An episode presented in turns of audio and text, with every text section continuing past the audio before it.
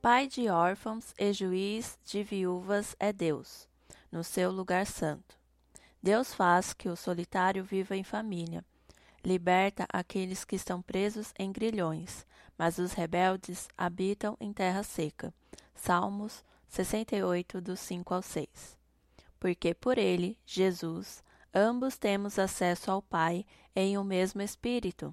Assim que já não sois estrangeiros, nem forasteiros, mas concidadãos dos santos e da família de Deus, edificados sobre o fundamento dos apóstolos e dos profetas, de que Jesus Cristo é a principal pedra da esquina, no qual todo o edifício, bem ajustado, cresce para templo santo no Senhor, no qual também vós juntamente sois edificados para a morada de Deus em espírito.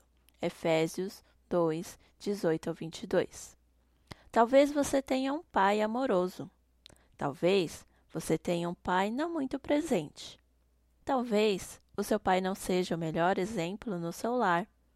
Talvez você tenha perdido ele ainda criança, ou talvez nunca o tenha conhecido, mesmo ele estando vivo. São inúmeras histórias, vivências e particularidades no lar de cada um. Somos pessoas que vivem momentos bons e ruins. E sim, eu sei que talvez a sua história tenha uma balança descompensada e espero muito que ela seja mais com momentos bons do que ruins. Mas, normalmente, isso impacta em como enxergamos a Deus e na maneira que aceitamos a nossa adoção como filho de Deus. Já parou para pensar nesta realidade? Deus é Pai, nós somos filhos dele. Bom, primeiro é preciso lembrar que ele é um Pai misericordioso. Lucas 6,36 diz: Sede, pois, misericordiosos, como também vosso Pai é misericordioso.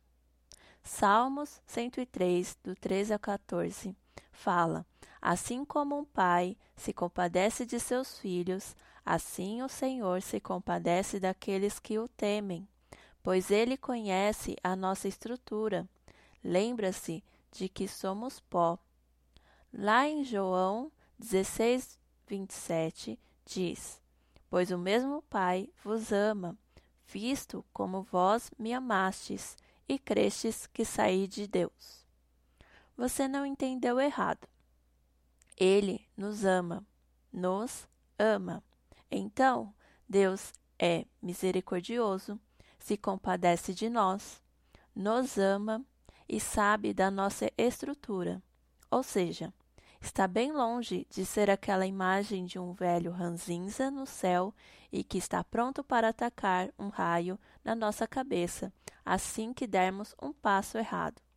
Em Provérbios 3, do 11 ao 12, diz: Filho meu, não rejeites a correção do Senhor, nem te enojes da sua repreensão, porque o Senhor repreende aquele a quem ama, assim como o pai ao filho a quem quer bem.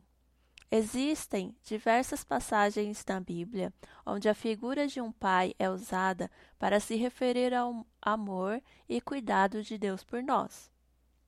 A disciplina, correção e repreensão de Deus é para o nosso bem. Apenas lembre-se de que Deus não nos castiga.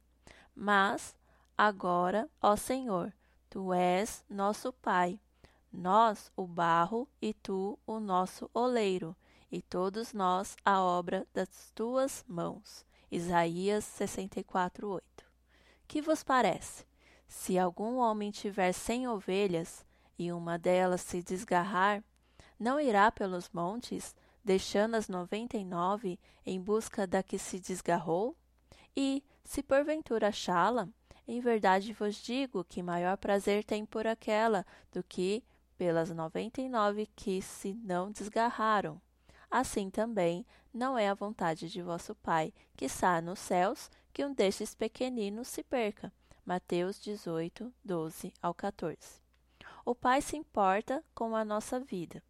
Ele não fica indiferente quando nos perdemos. Ele não ignora as nossas dificuldades e necessidades. Ele não é um pai ausente. Não pergunteis, pois, que a vez de comer ou que a vez de beber, e não andeis inquietos, porque as nações do mundo buscam todas essas coisas, mas vosso Pai sabe que precisais delas.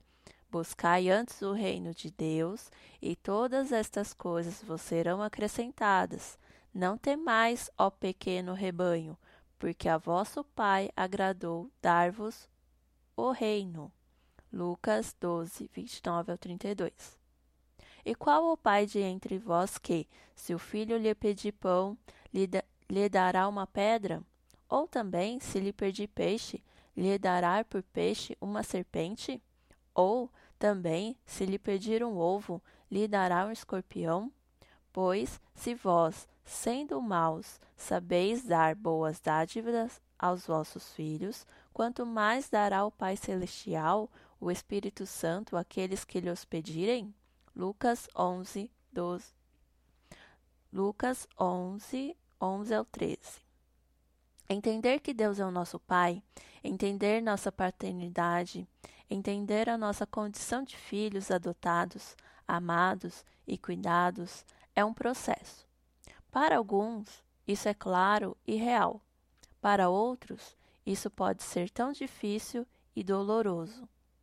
Mas neste momento, eu convido você a pedir ao Espírito Santo que ele lhe ajude a conhecer e reconhecer Deus como o seu Pai e a experimentar o seu cuidado e amor.